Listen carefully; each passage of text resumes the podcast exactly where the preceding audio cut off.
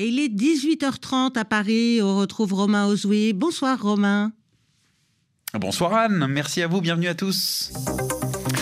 Allez, RFI Soir dans, dans 30 minutes et on suit de très près ce qui se passe du côté de l'Elysée où pourrait être annoncée dès ce soir la nouvelle équipe gouvernementale auprès du Premier ministre, le nouveau Premier ministre français Gabriel Attal. 19h30 dans une heure, Afrique Soir, la première édition et à la une la Cour internationale de justice qui se penche sur la requête de l'Afrique du Sud à l'encontre d'Israël. Israël accusé par Pretoria de violer la Convention des Nations Unies sur le génocide avec évidemment la guerre actuelle à Gaza. Mais pour le moment, c'est l'heure de votre débat. Le débat du jour. Romain. Voilà des élections qui dépassent largement le cadre de la seule île. Taïwan organise samedi des élections présidentielles et législatives. La Chine appelle les États-Unis à ne pas se mêler de ces scrutins. Déclaration aujourd'hui jeudi. Pékin euh, qui ne cache pas son souhait de réunification et qui suit de très près ce qui se passe à Taïwan, tandis que les États-Unis soutiennent l'île face au risque d'une intervention militaire de Pékin. Comment défendre Taïwan? Voilà notre question ce soir. Comment la communauté internationale peut-elle, doit-elle s'organiser? Face aux ambitions chinoises Soyez les bienvenus dans le débat du jour.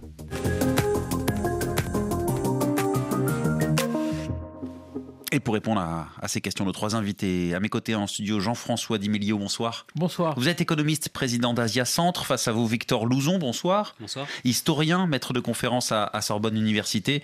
L'un de vos ouvrages, L'étreinte de la patrie, décolonisation, sortie de guerre et violence à Taïwan. Euh, notre troisième invité est en ligne avec nous, bonsoir, Stéphane Corcuff.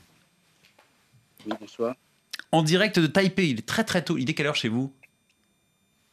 Il doit être 1h30 du matin. C'est voilà. ça, 1h30 du matin. Nous, nous sommes vendredi. Donc très, très, très tôt ou très tard, c'est selon. En tout cas, vous êtes maître de conférence en, en politique du, du, monde chinois contemporain à Sciences Po Lyon, euh, chercheur au centre d'études linguistiques de l'Université de, de, Lyon 3. Merci euh, de votre disponibilité euh, depuis Taïwan et merci à, à vous deux également en studio d'avoir accepté l'invitation du, du, débat du jour euh, sur RFI. Première question, Jean-François Dimélio. Pour bien comprendre, c'est quoi le statut de Taïwan? C'est un statut à nul autre pareil. C'est-à-dire que c'est un, une île. Déjà, une île, c'est quelque chose de très particulier, qui a absolument tous les attributs de la souveraineté, qui a été le principal interlocuteur diplomatique de la plupart des nations jusqu'en 1971 au titre du nom officiel de Taïwan, qui est la République de Chine. Et aujourd'hui, euh, bien sûr, le siège à l'ONU, qui était un siège au Conseil de sécurité, a été perdu en 1971. Les relations diplomatiques se sont limitées à 13 entités, dont le Vatican, et ce n'est pas la moindre. En revanche, au-delà de ces relations diplomatiques, lorsque vous allez à Taïwan, lorsque vous parlez au gouvernement taïwanais, il y en a un, lorsque vous parlez à la présidente de la République de Taïwan, vous êtes en face d'une institution souveraine qui parle, qui commerce et qui agit exactement comme une nation souveraine. Institution souveraine ou, ou province chinoise? Alors, vous avez bien vu que je n'ai pas utilisé le terme d'indépendance, mmh. parce que le terme d'indépendance, c'est naturellement la ligne rouge que personne, y compris celui qui vous parle, euh, n'a le droit et ne souhaite franchir.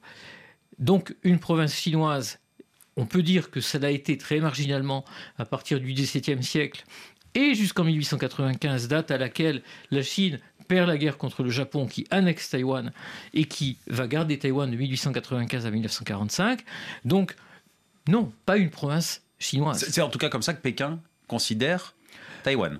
Vous savez, chacun a le droit de réécrire l'histoire. Hmm. En tout cas, euh, c'est encore ça aussi la, la, la, différence. Vous, ce que vous dites, c'est un territoire souverain. Mais qui n'a pas de représentation diplomatique. C'est-à-dire que, en fait, il faut aussi replacer cela dans le contexte de relations diplomatiques en Asie en général, parce mmh. que si vous regardez ce qui se passe entre le Japon et la Russie, il n'y a pas de traité de paix entre le Japon et la Russie. Mmh. Et pourtant, ces pays commercent. Si vous regardez ce qui se passe entre la Corée du Nord et la Corée du Sud, vous avez un endroit qui est divisé en deux et où on s'envoie des missiles de chaque côté de la frontière et où en même temps les présidents se sont rencontrés. Donc vous avez un statut diplomatique de ces pays, de ces régions qui n'obéissent pas forcément à ce qui était euh, le congrès de Vienne chez nous, ou le concert des nations, ou le congrès de Versailles, qui a euh, réorganisé les frontières du monde. Donc un territoire souverain, Victor Louzon, comment se traduit ce, ce territoire souverain concrètement qu'est Taïwan? Quelles sont ses institutions? Et à quel point il est souverain? Alors, le, comme le disait Jean-François Di à l'instant, on dit Taïwan, c'est d'un point de vue politique et juridique, c'est une commodité de langage. Taïwan, ça désigne l'île de Taïwan. Et en fait, le régime politique qui est si situé à Taïwan s'appelle la République de Chine. C'est un régime qui a été créé donc en 1912, après l'effondrement de l'Empire chinois, et qui s'est trouvé chassé du continent chinois en 1949, après la victoire des, euh, communistes. Et euh, depuis 1949, il y a donc un reste de République de Chine hein, qui n'existe plus que sur l'île de Taïwan et sur des petites îles euh, autour de l'île de Taïwan, mais c'est négligeable hein, géographiquement comparé à l'île de Taïwan. Mais c'est ça le nom des institutions qui sont, disons, de facto souveraines, hein, qui sont euh, qui est situées à, Taïwan. C'est ça, qui est particulier, c'est que institutions souveraines, mais euh, dont le nom officiel c'est la République de Chine. Voilà, alors pourquoi? Tout simplement parce que, en fait, il faut considérer, si vous voulez, la situation actuelle entre Taïwan et la Chine comme le reliquat d'une guerre civile à l'origine. Et puis ensuite, ça a évolué. Mais à l'origine, c'est le reliquat d'une guerre civile. Cette guerre civile, elle a opposé de, alors en fait sur le temps assez long, mais sa dernière phase, c'est 1946-1949, le Parti communiste chinois d'une part, qui était un parti d'insurgés, révolutionnaires, insurrectionnels, euh, et la République de Chine, qui était dirigée par un parti unique euh, qu'on appelait le Kuomintang, qui existe toujours, même s'il est très différent euh, aujourd'hui. Et cette guerre civile, les communistes l'ont gagnée et ils ont pris le continent chinois. Simplement, Taïwan, qui, comme le disait Jean-François Di à l'instant, avait été colonie japonaise pendant 50 ans jusqu'en 45, mais avait été réintégré à la Chine après la Seconde Guerre mondiale, n'a pas pu être conquis par les communistes en 49, pour la bonne raison qu'ils n'avaient pas de marine. à l'origine, c'est ça le problème. Et ensuite, la protection américaine s'est interposée. Et donc, c'est devenu le refuge de ce qui restait de la République de Chine. Hmm. Et donc, face, aux communistes qui avaient pris le pouvoir. Face aux communistes. Ils ont fui à Taïwan. Ils ont fui à Taïwan, et en quelque sorte, on a une situation d'un certain point de vue un petit peu à la coréenne, si vous voulez, mais euh, avec une, pendant la guerre froide une Chine communiste et une Chine non communiste qui étaient euh, réfugiées à Taïwan, mais simplement avec un déséquilibre des forces et des emprises territoriales qui a évidemment rien à voir avec ce qui se passe en Corée, où la Corée a été coupée à peu près en deux. Stéphane Corcuff, encore une fois, vous, je ne sais plus comment vous avez dit, François, François Dimilio, l'histoire se voit selon chacun, mais selon la Chine, Taïwan fait partie de la République de Chine, c'est le nom officiel. Euh, est-ce que si on va dans ce sens-là, on, peut dire que euh, Pékin est dans son bon droit de, voir d'un mauvais œil la, défiance de Taïwan à l'égard de Pékin? Alors, ça dépend euh, de l'argument et donc de l'angle d'approche que l'on emploie. Si on prend une dimension strictement juridique, ce sera la première, la plus simple réponse des trois. la Chine populaire ne peut se targuer de strictement aucun article d'aucun traité international qui lui conférerait la souveraineté internationale sur Taïwan. Ça n'existe pas, ça n'a jamais existé et c'est pas prêt d'arriver. Euh, la France est un pays très particulier puisque en 1994, dans le communiqué conjoint avec Pékin, on a eu euh, l'audace, le courage ou la crédulité ou la faiblesse de, euh, bien vouloir accepter la demande de Pékin de reconnaître euh, cette souveraineté de Pékin sur Taïwan alors qu'elle n'existe pas. Ça, c'est la première réponse. Après, il y a une réponse historique. Ça va revenir un petit peu sur ce qu'a dit Jean-François à l'instant. Et puis, il y a la réponse de, ben, quand on se place du point de vue Pékin, sans, même parler d'histoire ou de, construction juridique, et surtout quand on a oublié tous les mensonges que le régime communiste a fait au début de son régime euh, sur Taïwan et que les dirigeants aujourd'hui ont oublié comme étant des, inventions. Alors là, on a quelque chose de, plus compliqué. Alors pour la dimension historique, je vais repartir de ce que disait Jean-François. Une toute petite correction, mais elle n'est elle est pas vraiment très importante. Euh, Taïwan n'a pas été chinois pendant quelques siècles à partir du XVIIe siècle. C'était un empire mandchou et pas chinois, qui a conquis lui-même la Chine, qu'il a asservi et colonisé, et qui a étendu son empire au-delà des frontières de la Mandchourie et de l'empire de Chine, avec des ajouts nouveaux qui vont, euh, en passant par plusieurs des provinces chinoises aujourd'hui, du Xinjiang à Taïwan. Hmm. Taïwan est donc un problème qui vient euh, de la confusion qui a été explicitement lancée et assumée par le régime républicain en 1912 de récupération des frontières d'un empire qui n'était pas euh, les frontières de l'Empire chinois. Je ne peux pas trop détailler là-dessus. Oui, non, non, on va pas faire l'histoire de Taïwan. Euh, tout le monde aura compris que en fait, Taïwan n'a pas vraiment été chinoise, même si c'est vrai que la colonisation de Taïwan, même si elle s'est faite sous les Hollandais d'abord, puis sous des régimes, un régime chinois dissident ensuite, s'est faite avec l'aide d'envois de, massifs, en fait, de, de populations chinoises pauvres des frontières hmm. maritimes de la Chine. Hmm. Voilà pour la relation entre la Chine et Taïwan. Jean-François Dumilio, que sait-on aujourd'hui des intentions de la Chine pour Taïwan? Ce qu'on sait des intentions de la Chine, c'est bien sûr euh, ce que nous lisons tous les jours, c'est-à-dire le quotidien du peuple, c'est-à-dire les déclarations du président Xi, et il en a fait encore euh, ces jours-ci. Il a aussi présenté des vœux à la nation chinoise euh, le 1er janvier, comme, comme tout le monde. Et les intentions, qui sont parfois ou souvent éloignées de la capacité de transformer ces intentions en action, c'est, comme on le dit en chinois, de réunifier Taïwan. Euh, ce mot de réunifier, encore une fois, est un mot, comme vous l'aurez compris, euh, qui tient une relecture de l'histoire, puisque on pourrait peut-être parler d'unifier, mais qui serait légal. Réunifier voudrait dire qu'il y a eu euh, une hmm. unification dans, le passé.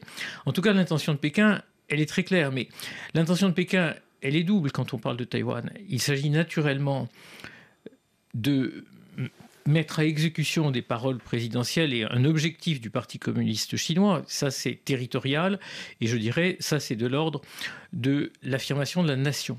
Mais il y a aussi un objectif stratégique qui est que sur la carte euh, de l'Asie, Taïwan est un élément essentiel du dispositif d'île qui finalement enferme la Chine dans une sorte de mer intérieure et qui fait de la Chine un pays continentale, alors que la sortie vers les mers extérieures, en particulier avec une ouverture grâce à Taïwan, donnerait une toute autre dimension à la puissance stratégique de la Chine. Clairement, pour reprendre ce que disait Stéphane Korkuf, qui disait que euh, la, la Chine n'a aucune souveraineté sur Taïwan, une telle réunification serait illégale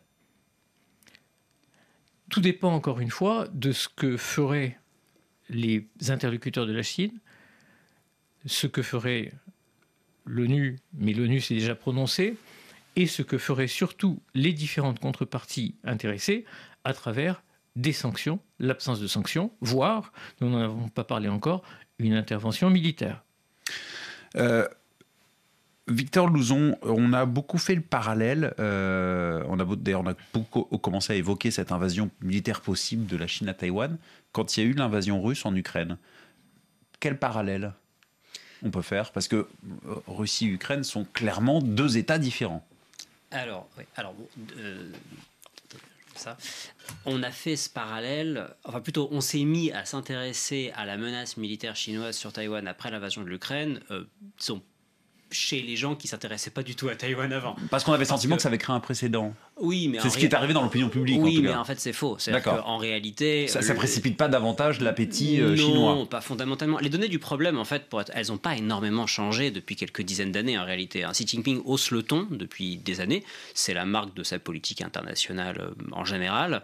Mais il faut quand même souligner une certaine constance dans la position chinoise, c'est-à-dire la position de la République populaire de Chine, donc le régime communiste en Chine continentale depuis 49 et 79. C'est en fait de 49 à 79, on dit qu'il faut libérer Taïwan par la force.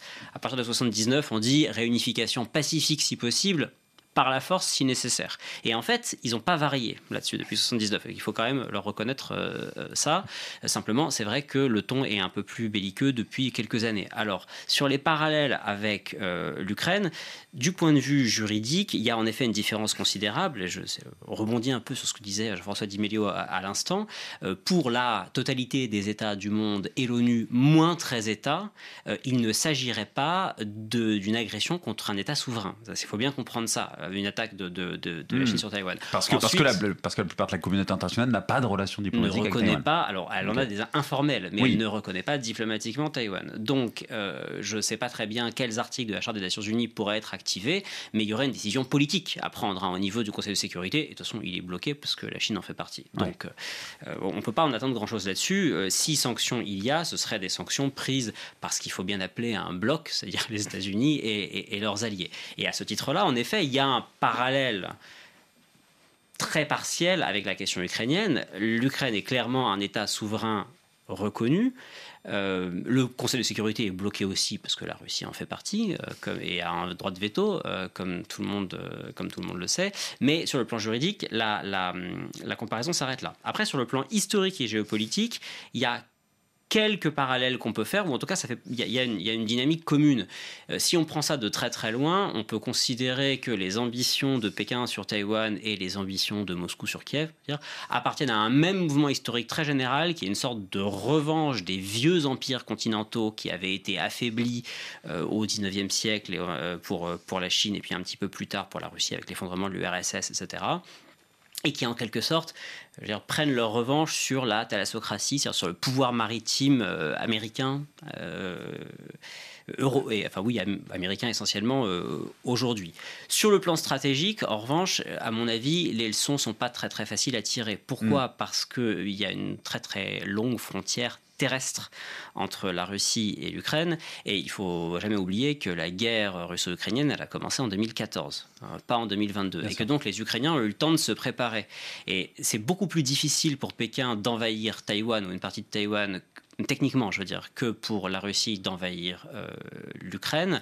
En revanche, euh, j'allais dire, ce sera un, j'allais employer une très vilaine expression, sera un one-shot. C'est-à-dire que s'ils y vont, s'ils parviennent à débarquer, ils prendront la totalité de l'île d'un coup. Mm. Donc il n'y aura pas de préparation longue. Mm. Ah, ça, c'est pour le parallèle, donc euh, Russie-Ukraine, euh, mm. Chine-Taïwan. Avant d'entamer la deuxième partie euh, du, débat, pourquoi cette question d'une invasion de, la, de Pékin à, Taïwan se pose autant aujourd'hui? Vous dites qu'elle n'est pas nouvelle, que Xi Jinping ne l'a jamais caché, mais il a considérablement ces derniers mois augmenté le budget militaire. Donc pourquoi, pourquoi, pourquoi, pourquoi aujourd'hui Pourquoi maintenant? Déjà, il y a un effet de focalisation des opinions occidentales. Hmm. dire, hein, à Taïwan, les choses n'ont pas radicalement changé hein, cette dernière année. Cela dit, il est incontestable que dans l'opinion taïwanaise, euh, l'opinion publique vraiment de la société, depuis, alors depuis les événements de Hong Kong en 2019 et depuis quand même encore sur plus euh, l'Ukraine en 2022, il y a une forme de réalisation. Le sentiment que la guerre est une possibilité tangible, qu'on sentait peut-être moins auparavant. Le débat du jour sur RFI. Comment défendre Taïwan? La question qu'on pose ce soir à l'avant-veille des élections présidentielles et, législatives euh, à Taïwan, évidemment suivi de très près euh, par la Chine et qui est objet de, querelles. Déjà, le ton a monté hein, ces derniers jours entre euh, la Chine et les États-Unis autour de, ces élections. Mes trois invités, Jean-François Dimelio, économiste, président d'Asia Centre, Victor Louzon, qu'on vient d'entendre, historien, maître de conférence à, Sorbonne Université, et Stéphane Corcuf, maître de conférence en politique du monde chinois contemporain à Sciences Po Lyon chercheur au Centre d'études linguistiques de l'Université de Lyon 3 et en direct de Taipei, la capitale taïwanaise. C'est à vous, vers vous que je me retourne. je me tourne à présent, Stéphane Corcuf. Euh, on a placé le contexte et tenté d'établir les relations entre euh, la Chine et Taïwan. Euh, aujourd'hui, quelle est la, place de la communauté internationale là-dedans? Donc, on a expliqué que les relations diplomatiques officiellement n'avaient pas lieu, n'existaient pas. Est-ce que face à la menace d'une intervention euh, chinoise, la communauté internationale vous semble soucieuse de la défense de Taïwan? Alors, la première chose déjà que je souhaiterais dire, c'est que la société internationale, euh, au cas où un conflit majeur était euh, en train de se préparer, il serait détecté d'ailleurs tellement vite que la dissuasion fonctionne déjà à ce niveau-là elle est, et qu'un tel mouvement d'invasion euh, de blocus était détecté, elle devrait déjà euh, se poser la question de savoir euh, qu'est-ce qui est le plus important de cette question de la souveraineté et de sa reconnaissance et, et la question de l'importance stratégique de Taïwan notamment pour les semi-conducteurs. La première question, en fait, elle, pourquoi, est très Pourquoi on parle des semi-conducteurs? Il faut peut-être rappeler à nos, auditeurs que c'est un enjeu primordial. Parce que Taïwan produit euh, jusqu'à 98% des, puces, des puces les plus avancées. Leader mondial de ces puces qui sont indispensables à la technologie. Une belle part du, marché mondial pour le reste. Je reviens juste sur le, premier point, c'est-à-dire que, euh, en fait, Taïwan est un État souverain, République de Chine, bon, nous l'avons tous dit, euh, je voudrais juste rappeler quand même que ce n'est pas parce qu'on ne reconnaît pas un pays qu'on va positivement euh, déclarer qu'il n'existe pas souverainement. Hmm. C'est vraiment deux choses différentes. Est-ce que vous pouvez répondre à ma question parce, que, parce que le temps tourne. Est-ce que vous pouvez répondre à ma question Est-ce que vous avez le sentiment que la communauté internationale se préoccupe de, la défense de Taïwan face à la menace d'une invasion eh chinoise justement parce que quand on réfléchit uniquement dans la question de la des, des organisations officielles euh, de la société internationale, on a l'impression que Taïwan n'en fait pas partie. Hmm. Alors qu'en fait, Taïwan est présent dans le monde entier et que la question de la reconnaissance et de son existence euh, n'est pas si fondamentale que ça, dans la mesure où, parce que c'est un enjeu fondamental sur le plan géopolitique, on s'en passera. Deux exemples, les États-Unis et la France. Ni l'un ni l'autre ne reconnaissent aujourd'hui la République de Chine. Euh, ni l'un ni l'autre n'ont été jusqu'à déclarer qu'elle n'existait plus. Euh, mais pour autant, euh, on le voit du côté des États-Unis, la politique américaine a vraiment pris la mesure du danger chinois et de la possible attaque de, de, Taïwan par la Chine au cas où il n'y ait pas de dissuasion suffisante. et pour ce qui est de la France, on a ce paradoxe tout à fait savoureux d'un président français qui rentre de Pékin et qui fait des déclarations assez désagréables pour Pékin, pardon, pour Taïwan, et qui en même temps envoie le préréal dans le détroit de Taïwan pour rappeler euh, à Xi Jinping que, euh, du point de vue de la France, ce sont des eaux internationales. Après, il y a toute la constitution d'un réseau d'alliances euh, qui vont, qui depuis des années, font leurs exercices militaires conjoints dans l'océan Indien, autour de Taïwan et dans le Pacifique. On voit bien que tous les pays concernés sont en train de se saisir du problème et sont en train de réarmer donc la question de la souveraineté, elle n'est elle est pas si hmm. fondamentale que ça. La question, c'est qu'est-ce qui se passera dans le monde si jamais Taïwan disparaissait? Et c'est très compliqué pour la Chine d'attaquer Taïwan, de faire un blocus, de survivre, que le blocus fonctionne et de débarquer sur l'île, n'en parlons même pas. Ce hmm. C'est pas demain la veille. Qu'est-ce qui se passera si Taïwan disparaît? Qu'est-ce qui va se passer euh, si Taïwan est, attaqué? Et euh, que fait aujourd'hui la communauté internationale? Est-ce qu'on sait, euh, messieurs, ce que, ce que fait la communauté internationale en matière diplomatique, géopolitique, justement face à cette menace chinoise? Oui, euh, on le sait. On sait qu'il y a un Taiwan Relations Act entre les États-Unis et Taïwan, qui a été donc promulgué en 1975, c'est-à-dire quatre ans après que la, la, Chine soit entrée à l'ONU, et donc qui dit, de façon plus ou moins ambiguë, que les États-Unis se porteraient au secours de Taïwan en, cas d'agression. Ça, on le sait. Du point de vue de l'Europe, tout d'abord, euh, l'Europe, d'un point de vue stratégique, n'est pas unie. Les voix sont discordantes et le niveau de compréhension et les niveaux de connaissances auxquels vous contribuez ce soir et dont vous avez relevé qu'il était présent certainement à cause de l'actualité, il est certainement trop bas. Hmm. Et en termes de sanctions, euh, la question, ça n'est pas qu'est-ce qu'il faudrait faire si il faut immédiatement marquer de la même façon que la Chine marque des lignes rouges, quelles seraient les lignes orange clair, orange foncé ou rouge foncé qui seraient franchies par la Chine et qui déclencheraient hmm. des sanctions avant même une intervention qui n'est pas, encore une fois, à l'ordre du jour. Mais ce que je voulais savoir déjà, Jean-François Dimilio, et on va parler des risques de l'intervention et de ce que ferait la communauté internationale, mais d'abord, est-ce qu'aujourd'hui, il y a déjà des, positionnements diplomatiques, des, des, leviers, des pions qui sont avancés? La réponse est non. Euh, encore une fois, Donc finalement, la communauté internationale laisse faire pour le moment. Les enjeux, bien compris ou mal compris, hmm. sont diplomatiquement en faveur d'un membre permanent du Conseil de sécurité, c'est évident. Les enjeux économiques sont, je dirais, du côté de la Chine parce que c'est la deuxième puissance économique mondiale, mais néanmoins, en sous-jacent, les enjeux économiques font qu'il y a énormément de liens pour répondre à votre question précise, hmm. et que tout ce que Taïwan n'a pas en termes de relations diplomatiques, Taïwan l'a en termes de relations économiques. Donc il y a énormément de relations économiques, naturellement, y compris au niveau officiel. Euh, la France, par exemple, a la plus importante représentation européenne à Taïwan, en particulier à travers son service économique. Mmh. L'économie, c'est pas un des garde-fous justement de cette invasion chinoise, parce que ça va, s'il y a une invasion chinoise, ça va complètement euh, paralyser le commerce international à trois niveaux. Le premier niveau qu'on a évoqué, naturellement, celui des semi-conducteurs, qui sont une, euh, une, sorte de matière première essentielle au fonctionnement des économies modernes. Le deuxième niveau, c'est tout simplement l'effondrement probable. Encore une fois, dans un scénario que aujourd'hui je rejette totalement, parce qu'il n'est pas possible, l'effondrement d'une économie qui n'est pas une économie négligeable, qui est dans les 20 premières économies mondiales. Hmm. Donc vous effacez une part de la richesse mondiale du jour au lendemain. Mais aussi vous avez le contre-coup, parce que euh, la Chine commerce énormément avec Taïwan et détruire une partie de l'économie taïwanaise, c'est forcément détruire une partie de l'économie chinoise. Et puis le troisième niveau, c'est bien sûr les sanctions, et puis c'est bien sûr les, euh, les troubles apportés dans le commerce international au sens logistique tout simplement. Donc voilà les pressions. Euh, occidentale. Stéphane Corcuff, donc on a, on a, on a comment défendre euh, Taïwan? C'est la question qu'on pose ce soir, évidemment. On a parlé du rôle des États-Unis. Jean-François Dimilio évoquait ce Taiwan Relations Act qui engage Washington à fournir à l'île les moyens militaires de se défendre en cas d'attaque. Euh, vous avez commencé à évoquer le rôle des Européens. Euh, je voudrais vous lancer là-dessus. Stéphane Corcuff, il nous reste déjà quelques minutes seulement.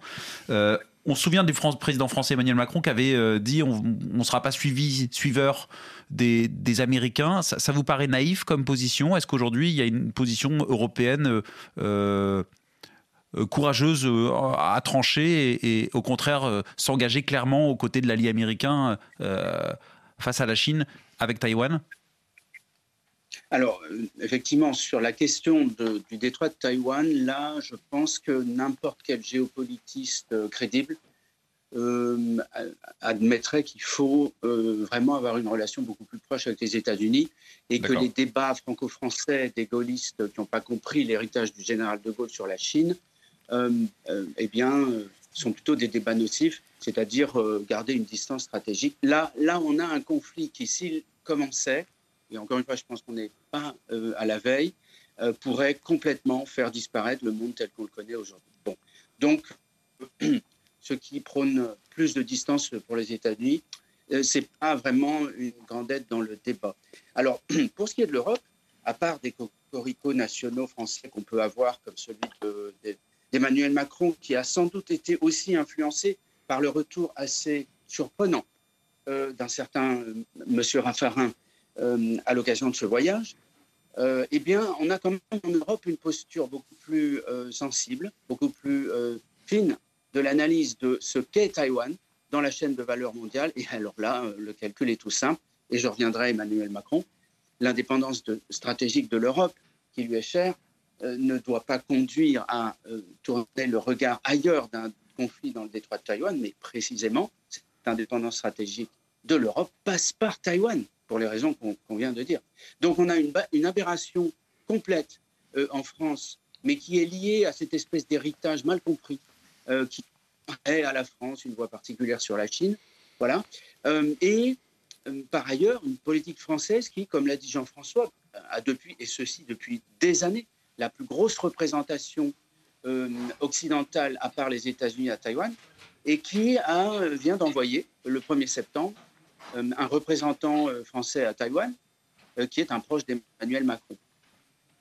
Jean-François Dimilio, le, mot de la fin, il nous reste une minute. Vous, vous trouvez, ça vous inquiète de voir la communauté internationale, sa manière d'agir aujourd'hui face à, euh, au, risque d'invasion, d'invasion chinoise à Taïwan? Est-ce que vous la trouvez euh, frileuse? Bah, C'est inquiétant, pas tellement pour Taïwan. Bien sûr, c'est inquiétant pour Taïwan, mais c'est inquiétant aussi pour la perception de ce que sont les valeurs démocratiques et l'importance des valeurs démocratiques dans une région qui traditionnellement n'est pas le berceau de la démocratie et dont Taïwan donne un exemple fulgurant. Hmm. C'est-à-dire que la démocratie à l'occidental n'est par définition pas né en Asie. Nous avons un endroit, comme la Corée aussi, où la démocratie fleurit. Et l'intérêt des pays européens, c'est de reconnaître effectivement la proximité avec ces pays. Aujourd'hui, ça n'est pas le cas. C'est ça qui est inquiétant, parce que ça indique aussi la baisse d'importance des valeurs démocratiques dans nos pays frilosité donc des, Européens, euh, action américaine. Euh, en tout cas, le ton monte, euh, je le disais en, avance de cette émission, entre, entre les États-Unis et, la Chine, à deux jours des élections générales présidentielle et législative euh, à, Taïwan. Il y a eu une passe d'armes. Hein, les États-Uns qui ont mis en garde Pékin contre tout acte provocateur à l'issue du scrutin et la Chine qui a répondu en appelant les États-Unis à, je cite, ne pas se mêler de l'élection présidentielle à Taïwan parce qu'il va y avoir une délégation informelle hein, des États-Unis qui sera envoyée à Taïwan après la présidentielle. Merci beaucoup à vous trois pour avoir répondu aux questions de ce débat du jour. Jean-François de Milio, économiste, président d'Asia Centre. Victor Louzon, merci. Historien, maître de conférence à Sorbonne Université. Et merci Stéphane Corcuff hein, depuis, depuis depuis Taïwan, maître de conférence en politique du monde chinois contemporain à Sciences Po Lyon, chercheur au Centre d'études linguistiques de l'Université de Lyon 3.